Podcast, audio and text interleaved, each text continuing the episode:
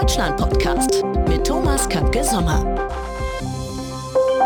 Hallo zur neuen Ausgabe des Crossplan Deutschland Podcasts. Frank Bacher ist heute bei uns, Digitalchef der RMSI und gestandener Online-Vermarktungsexperte. Er skizziert die spannenden Entwicklungen im Audiobusiness. Die Audionutzung boomt und nicht nur unterwegs auf dem Smartphone, sondern auch in den heimischen vier Wänden. Inhalte, die on-demand abgerufen werden, versprechen den Werbungtreibenden ein Füllhorn der kommunikativen Möglichkeiten. Herzlich willkommen, Frank, zum Crossplan Deutschland Podcast hier aus dem schönen Berlin. In meiner persönlichen Wahrnehmung ist es gerade so, dass du recht viel unterwegs bist, um die frohe Botschaft zu teilen, dass Audio ja richtig boomt im Augenblick. Die Nutzerzahlen gehen nach oben, habe ich verstanden, nicht nur äh, mobil, sondern auch zu Hause. Und es passiert recht viel. Ich habe dich ja noch einmal ganz kurz gesehen bei den Münchner Medientagen. Da haben wir uns äh, ganz kurz gesehen. Und ich weiß, dass du auch im nächsten Jahr bei den Radio Days in Lausanne bist. Was wird denn in der Zwischenzeit noch alles passieren, äh, wenn du auf Achse bist und über Audio sprichst? Wo musst du noch überall hin? Also erstmal die Frage vielleicht, was wird noch alles passieren? Wir werden, wenn du jetzt gerade die Radio Days ansprichst, im äh, März nächsten Jahres 2019, bis dahin werden wir wahrscheinlich, das sind zumindest Zahlen, die wir über eine eigene Studie herausgefunden haben, werden nochmal einige Millionen Smart Speaker über den Gabentisch, sage ich mal, bewusst gegangen sein. Äh, wir haben jetzt Weihnachten äh, vor der Tür und äh, wir haben in einer Befragung, einer Online-Befragung herausgefunden, dass in den nächsten sechs Monaten sechs Millionen Deutsche einen Smart Speaker kaufen wollen. Das ist eine Hammerzahl. Die zeigt natürlich, wie viel Dynamik und Bewegung gerade da ist, wenn es darum geht, sich dem Thema Audio interaktiv zu nähern. Und das ist, glaube ich, auch genau das Spannende an dem Thema. Audio wird interaktiv und ähm, die Möglichkeiten über die Sprache und das hat der Sascha Lobo so schön gesagt in einem, in einem Artikel für den Spiegel. Diese Niedrigschwelligkeit, äh, die, die, die, die direkte Interaktion, Kommunikation mit der digitalen Welt über Sprachassistenten ist etwas, was jeder machen kann. Jeder kann sprechen. Jeder hat die Möglichkeit, damit Zugang in die digitale Welt zu finden. Ja, wir haben bisher die große Revolution gehabt im Wischen.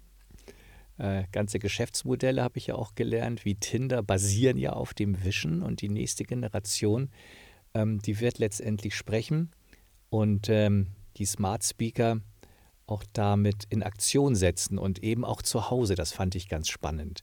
Wir reden ja oftmals davon, dass das Smartphone der Treiber ist und dass die, ja, dass die mobile Nutzung im Vordergrund steht. Heute Morgen übrigens auf dem Weg von Hamburg äh, nach Berlin im Zug, hatte in meinem Abteil die Hälfte wieder einen Kopfhörer auf, hat also irgendein Hörbuch genutzt, ein Audio-Content, wahrscheinlich on demand auch, ganz individualisiert.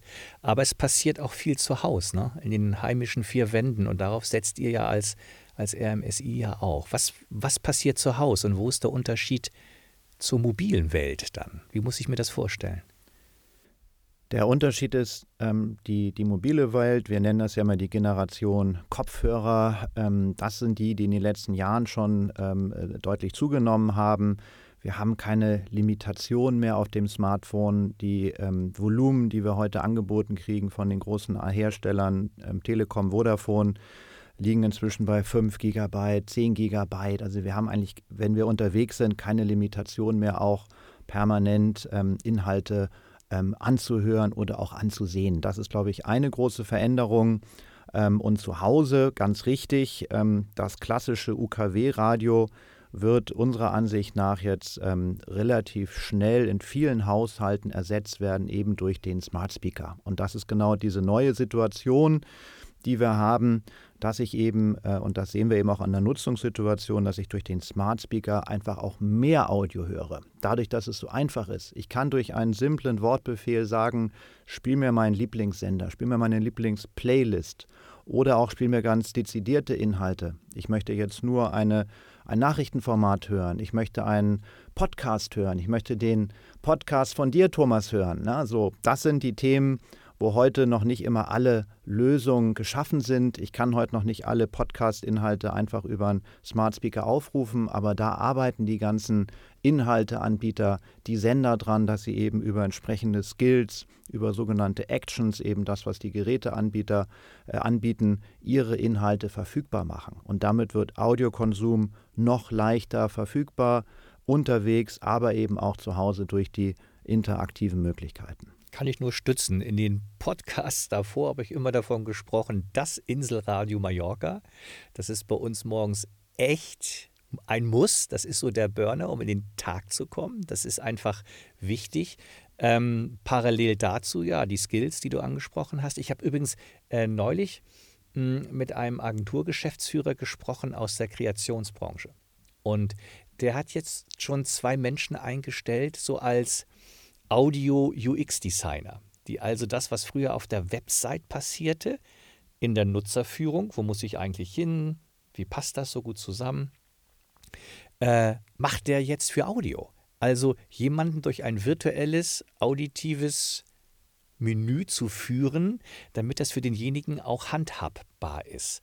Ist das etwas, was ihr auch seht, dass das in Zukunft kommt? Ja. Wir glauben sogar noch weiter. Wir glauben, dass ähm, inzwischen jede, jede Marke, jeder Produzent, jeder Hersteller, jeder Dienstleister sich mit diesem Thema beschäftigen muss. Wenn wir davon ausgehen, dass in den nächsten Monaten, Jahren die Audionutzung weiter wächst und wir gehen davon aus, dass die bis zu 25 Prozent nochmal zunehmen wird. Alleine schon heute hören die Deutschen im Durchschnitt vier Stunden Radio, klassisch UKW oder eben über digitale Angebote. Diese Nutzung wird zunehmen durch diese interaktiven Möglichkeiten und durch diese Einfachheit der Nutzung. Das heißt, an der Stelle werden aber auch ganz viele neue Inhalte entstehen und ich muss mich als, als Hersteller, und ich nehme immer gerne das Beispiel Pampers, muss ich mich damit beschäftigen, wie finde ich mit meiner Marke Pampers in dieser neuen Audiowelt statt, wo die Nutzer fragen, Mensch, erzähl mir was über Pampers. Wenn ich das heute tue und ich frage beispielsweise eine Amazon Alexa, äh, sag mir was über Pampers, dann kriege ich einen netten ähm, kurzen äh, Vortrag vorgelesen, dass das eine Marke von Procter Gamble ist, die in 70 Ländern der Welt aktiv ist. Das ist aber nicht das, was ich über Pampers erfahren will. Ich will wissen, gibt es, äh, wo kann ich das kaufen? Gibt es irgendwo eine besondere Preisaktion? Gibt es neue Produktvorteile? Also die ganzen Themen, die heute Marken im, im Web spielen, sei es klassisches Content-Marketing, seien es aber auch äh, Preispromotion, seien es, äh, ähm, ähm wo kann ich äh, ähm, vielleicht ein Pampers mir aus dem Supermarkt einen, einen Gutschein ziehen. Also diese ganzen Themen, wo ich interagiere mit den Nutzern, das findet heute im Internet alles statt, aber noch nicht in der Audiowelt. Also ich muss mir, mir als Unternehmen die Frage stellen, wie finde ich überhaupt in einer neuen Audiowelt statt, in der Nutzer komplett interaktiv ähm, durch Sprache direkt den Zugang zu Produkten und zu Informationen über Produkten bekommen wollen. Das ist, das ist für Unternehmen ein neuer Touchpoint, mit dem sie sich auseinandersetzen müssen. Kann ich gut nachvollziehen. Bei uns zu Hause ist Alexa nicht nur für Spiele zuständig, sondern durch die Verbindung zu Amazon auch schon zum Kauf dieser Spiele zum Beispiel. Ähm, da passiert sicherlich viel in der Customer Journey. Ähm, Riccardo Michelino war einer der ersten Gäste im Podcast. Ähm, äh, Podcast. Und Riccardo sagte auf ähm, oder antwortete auf meine Frage: Sag mal, brauchen wir eigentlich ein neues Marketing, so wie es jetzt Audio gibt? Und er sagte grundsätzlich: ein neues Marketing nicht. Man muss nur intelligent verstehen, wie Audio in der Customer Journey funktioniert. Aber das Marketing wird nicht neu sein. Ist er da auf dem richtigen Weg oder denkt er da vielleicht in eine falsche Richtung? Was, was meinst du? Ich glaube, dass ähm, es ein weiterer Kanal ist, den man anders bespielen muss und der Eigenheiten hat. Ähm, einfach vielleicht zwei, drei Beispiele. Ähm, wie ist es heute, wenn ich ein Produkt suchen will? Ähm, ich gehe über Google in der Regel und gebe ein, ich suche Produkt XY, bekomme dann mehrere Treffer angezeigt. Das heißt, ich habe eine Website, ich habe einen Screen und kann ich auswählen, welcher dieser Treffer interessiert mich. In einer Audiowelt möchte ich mir jetzt nicht fünf Treffer vorlesen lassen. Das heißt, in der Audiowelt wird es ganz klar darum gehen, wer steht ganz oben, weil diesen einen Treffer, den möchte ich mir anhören. Den zweiten und dritten möchte ich eigentlich gar nicht mehr hören, weil ich ihn dann, weil ich viel länger brauche, um das zu rezipieren, während ich das auf dem Screen ganz kurz überfliegen kann. Das ist nur ein Beispiel. Und so glaube ich, dass wir in der Audiowelt einfach Besonderheiten haben, ähm, die damit zusammenhängen, dass wir eben den Inhalt nicht kurz über einen Screen scannen können, sondern dass ich mich dann immer zu 100 Prozent mit dem Content, mit dem Inhalt auditiv beschäftigen muss. Das ist ja auch der große Vorteil von Audio, auch gegenüber anderen Medien, wo ich eben ähm, beispielsweise eben verschiedene Informationen auf einem Screen angezeigt bekomme. Bei Audio habe ich immer, was wir diese hundertprozentige Hearability nennen. Ne? Das ist ein bisschen bekannt aus Ohne der. Display-Werbung. Viewability Genau. ist immer ein großes Diskussionsthema, Genau. auch bei Marketingtreibenden. Wie weit wird meine Werbung gesehen? Wir haben in Audio diese hundertprozentige Hearability. Ich kann nur einen Spot, ich kann nur eine Information hören. Und darauf muss man sicher im Marketing Rücksicht nehmen. Muss man das Marketing neu erfinden? Nein. Muss man es für Audio adaptieren an entsprechenden Stellen, wo man Rücksicht auf die Besonderheiten von Audio nehmen muss? Ja, das auf jeden Fall. Das glaube ich auch. Ähm, letztendlich wird so eine Entwicklung wie SEO 3.0, du bist ja auch ein gestandener Online-Experte, genau wie ich, denke ich, und hast so viele Jahre auch damit verbracht, dieses Thema Suchmaschine, Audio-Suchmaschine und oben zu stehen, wird eine massive Herausforderung sein. Das glaube ich allerdings auch. Und da müssen die Marken wirklich eine Menge machen. Das eine ist dieses spannende Audioerlebnis. Ähm, ich bin alleine, sei es mit meinem Content unter meinem, und meinem Spot. Und auf der anderen Seite, wie denkst du, wird sich überhaupt der Content entwickeln? Wird es noch mehr online on demand geben? So Versatzstücke, die mir gerade passen? Ist es das, was wir erwarten können? Definitiv. Ich glaube, dass wir neben der klassischen linearen Nutzung, wie wir sie heute kennen, ich höre mein Radioangebot, ähm, Radio als Tagesbegleiter, wie gesagt, immer noch mit einer extrem großen Reichweite. Ähm, ich habe ein kuratiertes Musikprogramm, ich habe Informationen, Nachrichten, alles, ähm, was sozusagen äh, mich interessiert. Aber es wird einen großen neuen Block geben, tatsächlich an Audio-on-Demand-Inhalten. Und damit meine ich jetzt nicht nur Podcast-Inhalte, das, das, was wir hier so schön gerade Mhm. machen, äh, ähm, Interviewsituationen, wo man sich über verschiedenste Themen informiert. Ich glaube eben auch sehr stark daran, dass auch wirklich kurze Formate, ein klassisches Nachrichtenformat, ähm, Wetterinformationen, regionale News, aber auch sehr viele Fachinformationen. Ne? Also auch Fachmedien haben ja angefangen, jetzt quasi eigene Nachrichtenpodcasts aufzusetzen, dass das äh, ähm, ein ganz großes Thema werden wird, wo eine unglaubliche Bandbreite an Themen in den nächsten Monaten entstehen wird. Wir erleben das heute schon. Wir haben neulich mal uns angeschaut von den größten 100 Printobjekten in Deutschland, 50 Zeitschriften, 50 ähm, Zeitungen, sind heute schon fast 50 Prozent mit eigenen Podcast-Angeboten am Start. Vor zwei, drei Jahren waren das vielleicht drei oder fünf. Da ist wahnsinnig viel passiert. Es vergeht derzeit eigentlich keine Woche, wo nicht irgendeine neue Zeitung oder Zeitschrift mit der Nachricht rauskommt, dass sie jetzt auch einen Podcast machen. Das war jetzt gerade aktuell das Hamburger Abendblatt. Die wollen jetzt Hamburger äh, Persönlichkeiten interviewen. Christian Lindner hat es gerade jetzt auch äh, in, die, in, den, in, in den Podcast geschafft, führt jetzt äh, Interviews. Und vielleicht noch ein zweiter wichtiger Gedanke. Ich persönlich glaube auch, weil, ich das, weil mich das auch selbst interessiert, wir werden auch unsere eigene Programmchef, unser eigener Programmdirektor. Das heißt, wir haben heute schon die Möglichkeiten, ähm, unsere Sendestunde selbst zusammenzubauen und zu entscheiden, Mensch, ich habe morgens 20 Minuten auf dem Weg zur Arbeit oder zu Hause, wenn ich mir das Brötchen schmiere und in den 20 Minuten möchte ich meine eigene Sendestunde haben.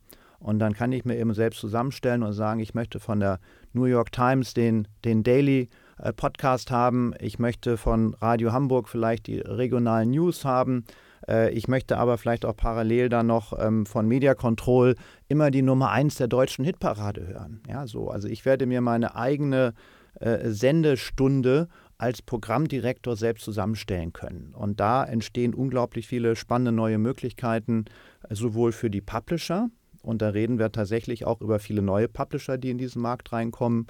Ähm, natürlich für die Nutzer, die damit wirklich sich ihr Programm selbst zusammenstellen können.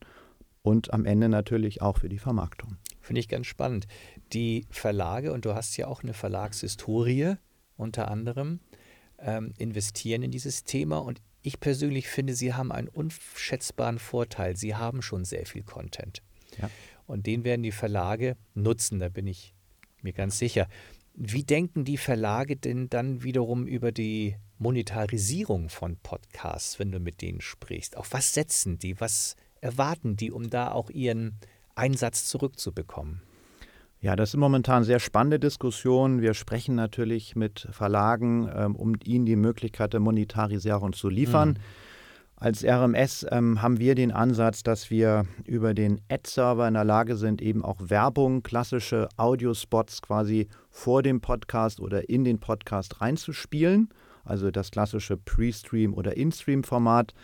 Ähm, die Diskussionen mit den Verlagen sind sehr spannend, weil es wirklich eine komplette Bandbreite derzeit an Meinung gibt. Viele sind immer derzeit in so einem Trial-and-Error-Mode, die erstmal sagen, Mensch, ähm, wir wollen erstmal anfangen, wir wollen jetzt noch gar nicht unbedingt vermarkten, wir wollen erstmal unsere Nutzungszahlen hochkriegen, wir wollen Feedback von den Nutzern haben, wo stehen wir überhaupt, das Angebot verbessern, optimieren. Das sind die einen. Die anderen sagen, alles klar, für uns gehört Vermarktung mit dazu. Und die gehen dann in der Regel zwei Wege. Das sind die beiden Wege, die sich ja heute auch anbieten. Das eine ist der Weg, das über diese Ad-Server-basierte Vermarktung zu machen, also zu sagen, wir nehmen die bestehenden Kampagnen, die es heute schon gibt, das sind in der Regel dann die 30 Sekunden, die wir kennen aus dem Audio, aus, dem, aus der UKW, aus der Radiowelt, aus der digitalen Audiowelt oder eben diesen nativen Vermarktungsweg. Der native Vermarktungsweg bedeutet, dass in der Regel der Host, der sozusagen spricht, ne? Thomas, du kannst auch nochmal überlegen, ob du nicht auch nativ nochmal tätig werden möchtest, ja, in werblich. Fast jedem, in fast jedem Podcast von mir gibt es einen kleinen intuitiven Werbeblock.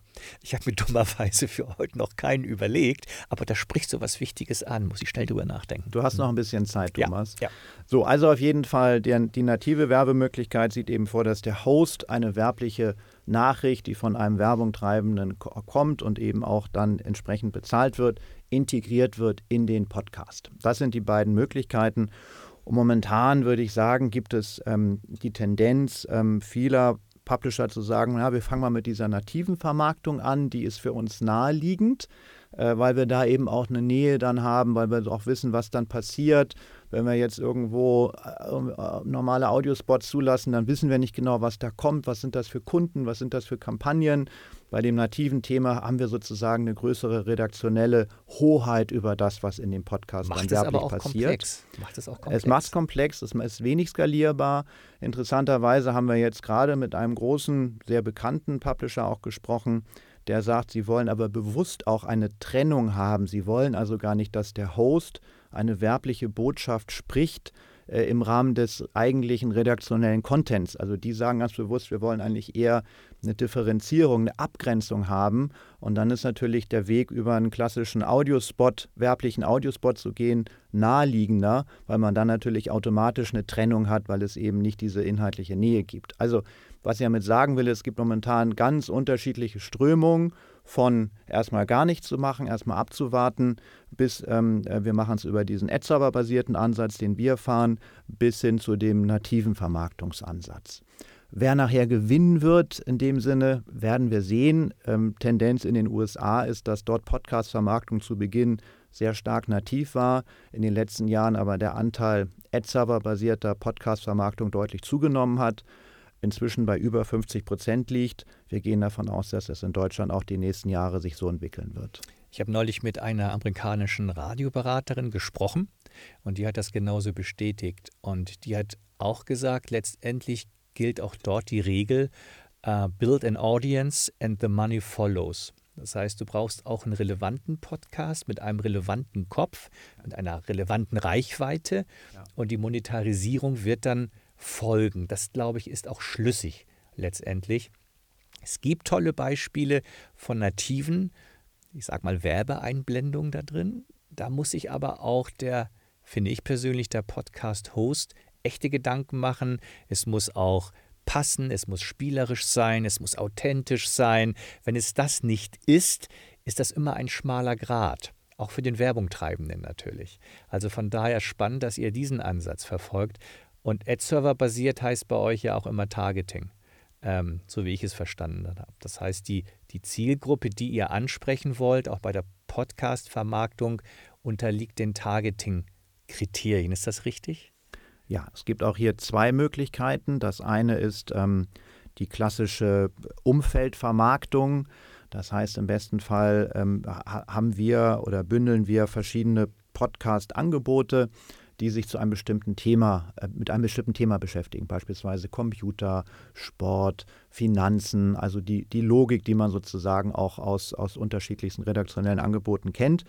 Äh, und diese entsprechende Reichweite auf einem bestimmten Thema kann man natürlich Kunden anbieten. Hm. Und da gibt es auch ein großes Interesse.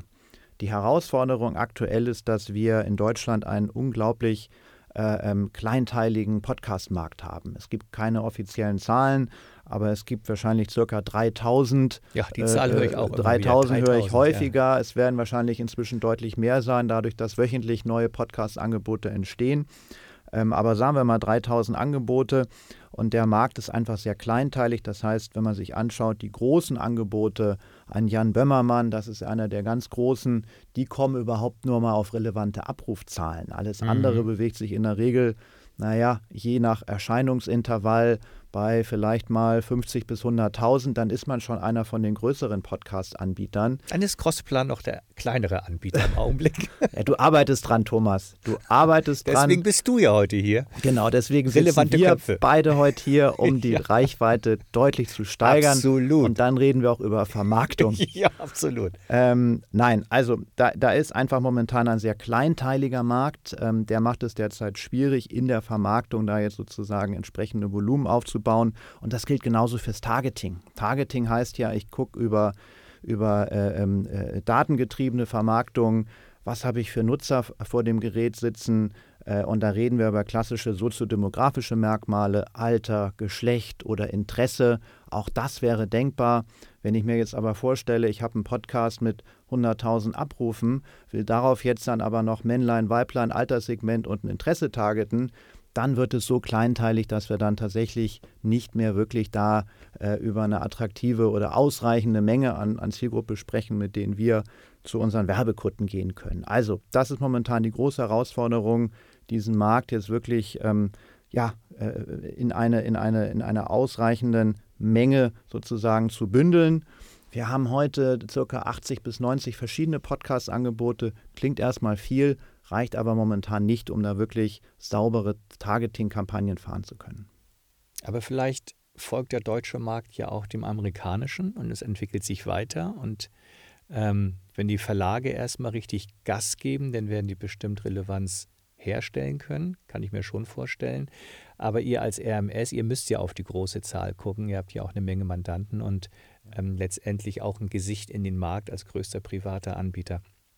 Was ähm, mich nochmal zu der Frage führt, ähm, das eine ist, dass Audio boomt. Das merken wir als Crossplan ja auch. Unsere Mandanten interessieren sich dafür, das noch weiter voranzutreiben, auch das Online-Audio. Wenn du mit den, den großen Marktpartnern sprichst, so den Agenturen zum Beispiel oder großen Werbungtreibenden, ähm, was erwarten die denn wiederum von Vermarktungsseite? Was ist denen wichtig, damit Audio in der Customer Journey einer zum Beispiel digitalen Kampagne mit Video mit Display, mit vielleicht ähm, äh, Out of Home digital und Audio die richtige Rolle spielt. Was, was sagen die zu dir? Was erwarten die von dir? Ich glaube, dass wir prinzipiell mit Audio, mit digital Audio eine sehr große Chance haben, noch viel näher auch sozusagen in die digitalen Medien reinzukommen. Dafür gibt es ein paar Voraussetzungen, die wir erfüllen oder wo wir sozusagen gerade dran arbeiten. Eine der Voraussetzungen ist sicherlich erstmal das Thema Reichweite. Da sind wir auf einem sehr guten Wege. Da helfen uns enorm nochmal die Smart Speaker und die deutlich digitalere Nutzungssituation, die darüber entsteht. Jeder Smart Speaker-Nutzer ist ein Nutzer von digitalen Audioangeboten. Ich brauche dafür einen Internetzugang. Ganz wichtige Information. Ähm, wichtig ist aber auch natürlich das Thema Targeting. Die Agenturen, gerade wenn wir jetzt in Richtung Digitalagenturen denken, die wollen natürlich dieselben, mit derselben Logik einbuchen können und im besten Fall auch mit denselben Tools einbuchen können. Und dann kommen wir ganz schnell zum Begriff Programmatic, programmatische Werbung, Werbeauslieferung. Äh, wir müssen mit, unseren, mit unserer Reichweite müssen wir angeschlossen sein an die Buchungssysteme, an die sogenannten Demand-Side-Platforms, die heute von den äh, Werbetreibenden bzw. von den Agenturen dahinter genutzt werden.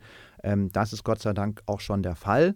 Ähm, und wir müssen eben schauen, dass wir insgesamt Reichweite ausbauen, Targeting-Kriterien anbieten können. Da haben wir ja auch mit einer eigenen Lösung, mit der wir sozusagen Daten sammeln, auch ähm, angefangen jetzt hier aktiv zu werden, um diese Targeting-Möglichkeiten, die Display- und Videowerbung schon lange haben, auch für Online-Audio zu ermöglichen. Darüber hinaus gibt es ein paar Themen, wo wir noch weiterarbeiten müssen. Da geht es insbesondere um die Messbarkeit. Wir haben natürlich gegenüber Display und Video einen Nachteil. Wer sich einen Online-Audiospot anhört, der klickt nicht immer, der klickt nicht drauf. Also dieser klassische Response, dieses Response-Element, das man bei Video und Display hat, ich klicke sozusagen auf das Werbemittel, das haben wir bei Online-Audio nicht automatisch. So. Deswegen glaube ich, und das wird für Online-Audio ein ganz, ganz großer Treiber in der Zukunft werden, wenn wir die Möglichkeiten der Smart Speaker, der Interaktion, wenn wir das in den Online-Audio-Spot reinkriegen und ich kann als Nutzer direkt quasi in den Spot hineinsprechen, was über den Smart Speaker geht, was auch über mein Smartphone geht, wenn ich das Mikrofon geöffnet habe, dann habe ich hier genau diese Interaktionsfläche, diese Interaktionsmöglichkeit, die ein großer Treiber dafür war, dass Digitalwerbung in Deutschland und weltweit inzwischen an die 50 Prozent Marktanteil vom gesamten Werbekuchen hat. Und wenn wir es schaffen, diese Fähigkeit der Interaktion in einen Online-Audiospot reinzulegen, dann werden wir mit Online-Audio in den nächsten Jahren noch eine sehr, sehr schöne Erfolgsstory erleben. Also ich glaube, die Vorzeichen sind insofern gut, wenn ich jetzt so wie der N gleich 1, Familie Sommer, mir überlege, wie meine Kinder schon mit Alexa sprechen, haben die ja überhaupt keine Berührungsängste, mit ihr zu kommunizieren. Auch wenn es 15 Mal nacheinander nicht klappt, dann werden die einfach nur lauter. Also sie verändern nicht ihre Ansprache, sie werden nur lauter. Aber ich glaube, die Generationen, die jetzt folgen, werden sehr authentisch und intuitiv mit Sprachbefehlen umgehen. Ich habe ähm, bei den Münchner Medientagen auch mal so eine Voraussage gewagt, dass 75 Prozent aller Aktivitäten über Smartphone in den nächsten zwei Jahren äh, letztendlich ähm, voice gesteuert sein werden, dass wir, dass wir das als normal empfinden werden. Und wenn dann die Technik auf der anderen Seite das zurückspiegelt, glaube ich auch, dass wir beiden in der richtigen Branche sind. Haben wir es gerade noch mal geschafft. Ne? Du, äh, wenn, das, wenn das nächste Jahr, ja. 2019, äh, für dich, Frank, als, als jetzt meine ich jetzt beruflich, ne? nicht privat, ja. beruflich, ja. als positiv sich ähm, dargestellt hat? Also wenn du zum Jahreswechsel 2019, 2020 anstößt, ja. was, was muss denn dann passiert sein, damit du sagst, boah, das war ein super Audiojahr für Frank? Hm. Das passt perfekt zu dem, was ich gerade eben erläutert habe. Ich möchte im nächsten Jahr dafür sorgen, dass wir in Deutschland die ersten Kampagnen erleben, wo Werbung, Online-Audio-Werbung interaktiv wird. Ich gebe dir mal ein ganz simples Beispiel. Da wird ein neues Auto in einem Online-Audio-Werbespot vorgestellt und der, der Spot fragt dich, Thomas, Mensch, möchtest du nicht eine Probefahrt mit dem neuen Mini machen? Nehmen wir mal einfach ein Modell. Äh, und du hast dann die Möglichkeit, über deinen Smart Speaker, über dein Smartphone direkt zu interagieren. Ich meine, geiler geht es doch gar nicht, ähm, für dich als Nutzer, aber auch für, für mich als Marke, dass du direkt in dem Spot interagierst. Und dann das sagst stimmt. du eben, Mensch, ich möchte eine Probefahrt machen, ja. Das heißt, du, du hast dann quasi ein, ein Keyword, ein ne, Wake-Word, hm. mit dem du sozusagen dann entscheidest, wie geht es dann weiter in dem Spot. Und das kann eben heißen, dass du dann entweder sagst, nee, lass mich in Ruhe, dann war es das, oder du machst einfach nichts. Ne? Das werden ja auch sicherlich, nicht jeder wird darauf sofort antworten. Ohne Frage. Ähm, aber wenn du dann Interesse hast und sagst, Mensch, ja, Probefahrt toll, dann bekommst du und da gibt es natürlich verschiedene Logiken. Bekommst du dann entweder eine Information auf deinen E-Mail-Account, es wird dir eine Website eingeblendet, ähm, du kriegst vielleicht einen Anruf vom Händler. Also die, die, die Response-Möglichkeiten da sind jetzt ja erstmal komplett offen und hängen ja davon ab, was möchte der Werbungtreibende erreichen. Das Wichtige dabei ist eben diese direkte Möglichkeit. Ich muss jetzt, ähm, und wie gesagt, das war der große Trigger für Display und Video, ich habe diesen Response und kann natürlich den dann auch bis hin zum Abverkauf messen. Äh, und genau diese Möglichkeiten werden wir durch Smart Speaker, durch diese Voice, äh, durch diese Sprachassistenten werden wir auch für Online-Audio kriegen. Und da möchte ich im nächsten Jahr äh, erste Kampagnen in Deutschland umgesetzt kriegen. Und es gibt allererste Cases aus den USA und mein Ziel ist es, das in Deutschland auch einzuführen. Und wenn wir dahin kommen, wäre das ein Megaschritt für das digitale Audiothema. Und wenn wir das im Ende nächsten Jahres sagen können, wir haben das geschafft, dann wäre ich sehr, sehr happy. Frank, das wäre ich auch. Ich freue mich auf 2019 und wir beide sollten mal in die USA fliegen, uns das vor Ort mal angucken. Da müssen wir irgendwie einen Weg finden. Das muss man live gesehen haben und gehört haben. Absolut. Also, absolut. Dir ein tolles 2019 jetzt schon, erfolgreich ähm, äh, im Audiobusiness und schön, dass du heute hier warst und eine gute Heimreise nach Hamburg wünsche ich dir. Vielen Dank, Thomas. Jetzt fehlt nur noch deine kleine werbliche Einblendung. Ich hoffe, ja. du hast dir was überlegt. Ja. Schieß ich, los. Ja, pass auf, ich stehe total auf Mini. Natürlich war ein super Beispiel von dir. Aber ich habe gestern etwas gelesen, leider nicht gehört, aber gelesen von einem fantastischen neuen Auto, nämlich einem Audi e-con. Das muss ein fantastisches, ein wirklich fantastisches Auto sein, was äh, rein mit Strom läuft, mit einer wunderbaren Form. Und wenn die mich mal anrufen sollten, würde meine Antwort Ja lauten. Gut, dann sorge ich dafür, dass wir genau dich targeten, dass wir dich im nächsten Jahr Target, Target machen und dass wir dann Audi als Kunden gewinnen, mit dem wir dann genau diesen interaktiven Spot machen und du wirst dann darüber die Probefahrt machen. Und mit dir ein Podcast, wie meine Erfahrungen in diesem wunderschönen, absolut tollen Audio, Audio, nee, wie heißt der? Audi Econ waren. Also von daher nochmal vielen Dank. Genau. Lass dir gut gehen. Dankeschön. Vielen Danke. Dank, Thomas. Das war der Crossplan Deutschland Podcast mit Thomas Kapke Sommer.